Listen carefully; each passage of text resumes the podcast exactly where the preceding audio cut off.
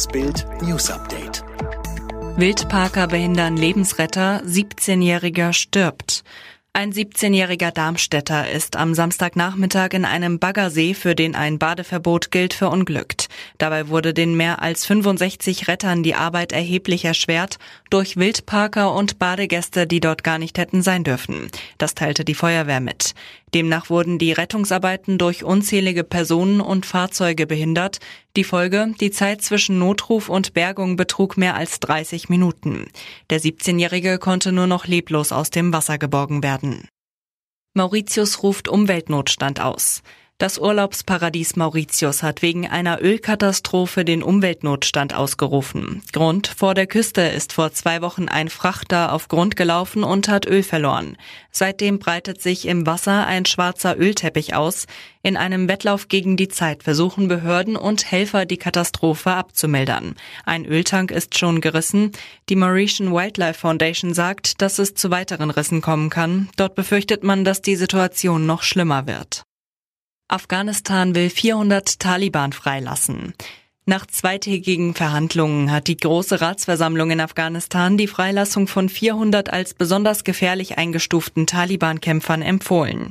Darauf einigten sich die Delegierten laut Abschlusserklärung. Rund 3400 politische und religiöse Vertreter der Gesellschaft, darunter etwa 700 Frauen, diskutierten seit Freitag über diese zentrale Frage. In 50 Gremien erarbeiteten die Delegierten einen Beschluss, der zudem einen bedingungslosen Waffenstillstand fordert. Fußballweltmeister polarisiert mit Auftritt bei Corona-Demo. Mit einem Redebeitrag auf einer Demonstration gegen die Maßnahmen zum Schutz vor Infektionen mit dem Coronavirus in Stuttgart hat Fußballweltmeister Thomas Berthold kontroverse Reaktionen ausgelöst.